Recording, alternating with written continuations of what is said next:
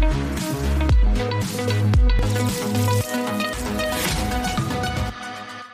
Allez, c'est parti pour un nouveau numéro de Megatrend sur Boursorama. Et aujourd'hui, on se demande si le moment est venu de revenir sur la tech américaine. On est un peu contrariant. Bonjour Wesley. Bonjour. Wesley Lebeau pour CPR Asset Management. Euh, la tech, évidemment, c'est, euh, on, pense, euh, on pense aux GAFAM. Les GAFAM, évidemment. Est-ce qu'on change d'époque là? Parce que cette tech qui publie des croissances comme ça à deux chiffres, quelle que soit la conjoncture, on, on se dit que c'est terminé Il y a un changement d'air, un changement de paradigme? Alors l'année 2022 était vraiment particulière hein, pour les sociétés de technologie, pour les sociétés de croissance. Si on regarde la performance, par exemple, du Nasdaq aujourd'hui, hein, elle est autour de moins 30%. C'est une, des pires. C'est une, des pires années hein, depuis euh, bah, pratiquement 20 ans. Il faut remonter à 2002 pour revoir une telle euh, performance. Donc effectivement, on a cette impression qu'on change de paradigme pour euh, la technologie, qui était une locomotive hein, pour, le, pour le marché globalement depuis 7-8 ans. Donc aujourd'hui, le secteur est en retrait. Et on a quand même pas mal d'explications euh, macroéconomiques, hein, la politique de banque centrale qui explique euh, le, la sous-performance de, ces valeurs euh, en 2022. Après, on ne pense pas qu'on va changer foncièrement de paradigme sur les prochaines années concernant le, secteur de la technologie. Il y a plein de choses là qu'on vient de dire. il y a un, effectivement, donc la pire année pour le Nasdaq, une des pires, avec des baisses pour les GAFAM entre 25 je crois que c'est Apple, et 65% pour, pour, pour, certains. C'est colossal.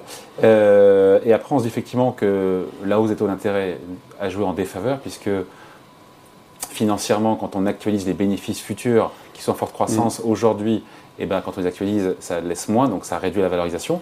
Après, je reviens à mon point de départ. Euh, les GAFA continuent, la tech américaine continue de croître, mais croît moins vite. C'est ça mm. aussi le changement? Alors, elle croît un peu moins vite par rapport au cycle précédent. Et ça s'explique aussi euh, euh, en sortie de Covid. On a eu quand même deux années qui étaient extrêmement fortes en, termes de pénétration et de croissance hein, pour ces sociétés, où on a vu une accélération bah, des utilisateurs en 2020-2021.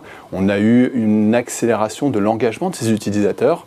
Donc on, sort de cette période où bah, ces sociétés doivent digérer euh, la, surcroissance qu'elles ont eue. Elles doivent digérer euh, l'investissement, l'investissement qu'ils ont. Au monde d'avant. Parce qu'on n'est pas tout à fait revenu au monde d'avant, mais il y a une correction sur, euh, sur ce qui s'est passé ces deux dernières années, et on le voit. Hein, les, bah, les, les, gens ont envie de sortir, de consommer, de voyager, donc euh, et, et, passent moins de temps derrière leurs écrans, regardent moins des, séries en, streaming. Donc on, voit quand même qu'il y a quelques ajustements. Et il faut quand même garder en tête que ces sociétés avaient aussi beaucoup investi en, en 2020, 2021. Et beaucoup embauché et beaucoup embauché. D'où, c'est nouveau, pardon, euh, c'est là où on se dit que l'ambiance a changé, euh, des mastodontes de la tech qui licencient, ça c'est nouveau. Euh, Meta, Twitter, Amazon, notamment Amazon qui a dégraissé quoi, 10%, 10 000, 10 salariés, vous me direz, ils sont 1 400 000, mais voilà, il y a aussi un changement de, ce point de vue-là. Hein. Alors, il y, a un changement parce que comme ce que je viens de dire, ils avaient beaucoup embauché. Hein. Amazon, Amazon a embauché 700 000 personnes hein, sur, sur les deux dernières années.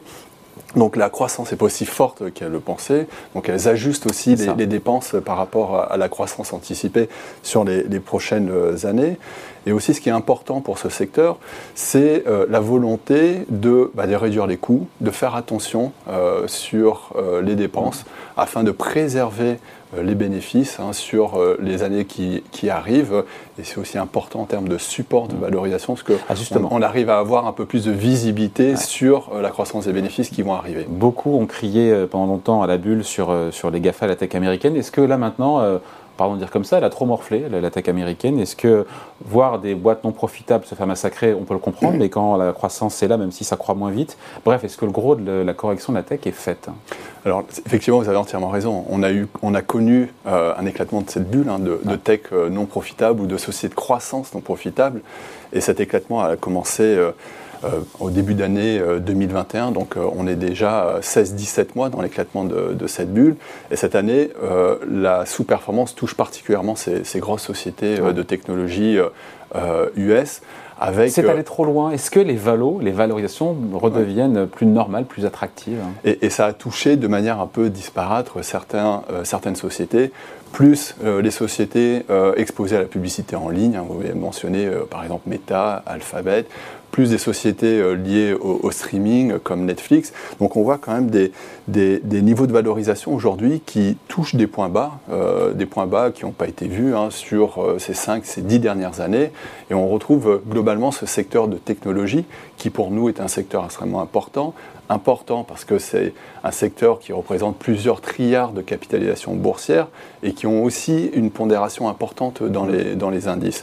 Donc on voit quand même que c'est ce secteur a sous-performé, les valorisations redeviennent sur un, point bas, et ce qui nous semble de bon augure euh, pour 2023, parce qu'on on vient de cumuler euh, une série de, de vents contraires hein, dans le secteur. Hein. On a parlé des banques centrales, on a, on a parlé euh, de, de la devise euh, également, qui a été euh, très négatif hein, pour ces sociétés US. Le dollar fort. Le dollar fort pour des sociétés qui sont exposées bah, en Europe, en Asie, mm. dont les devises se sont dépréciées. on a eu un fort ralentissement également de la consommation, consommation mm. de produits électriques qui a fortement ralenti depuis plusieurs trimestres. Donc on a eu une série de vents contraires ces derniers trimestres. Donc c'est une opportunité Et, et qui augure de voilà, une meilleure opportunité euh, sur 2023 euh, euh, pour nous. Voilà, parce que, encore une fois, pour celles et ceux quelque part qui ont raté le train de la hausse, quelque part, c'est aussi une opportunité. Quand on a pas... Et puis, il y, a quand même il y a quand même de la visibilité malgré tout, j'imagine, sur les, sur les résultats de 2023, sur les, les croissances bénéficiaires, sur l'activité alors pour nous, c'est, on, observe un reset de valorisation, parce qu'on revient sur ben, des points bas de 2012-2013 en termes de valorisation, ah alors que la, visibilité, la profitabilité à court terme et à moyen long terme, euh, pour nous, n'a pas, pas changé. C'est un secteur qui est clé euh, pour l'innovation dans différents secteurs, dans différentes industries, lorsqu'on parle de l'automobile, lorsqu'on parle de la santé, lorsqu'on parle de, du secteur industriel, hein, sur les problématiques euh, de, d'automatisation, de robotisation. Donc le secteur de la technologie sera de toute façon cœur, clé pour euh, les différentes économies et les, différentes industries. Allez, merci beaucoup. Point de vue signé Wesley Lebeau pour CPR Asset Management. Merci. Merci beaucoup. Megatrend sur Boursorama revient dans deux semaines.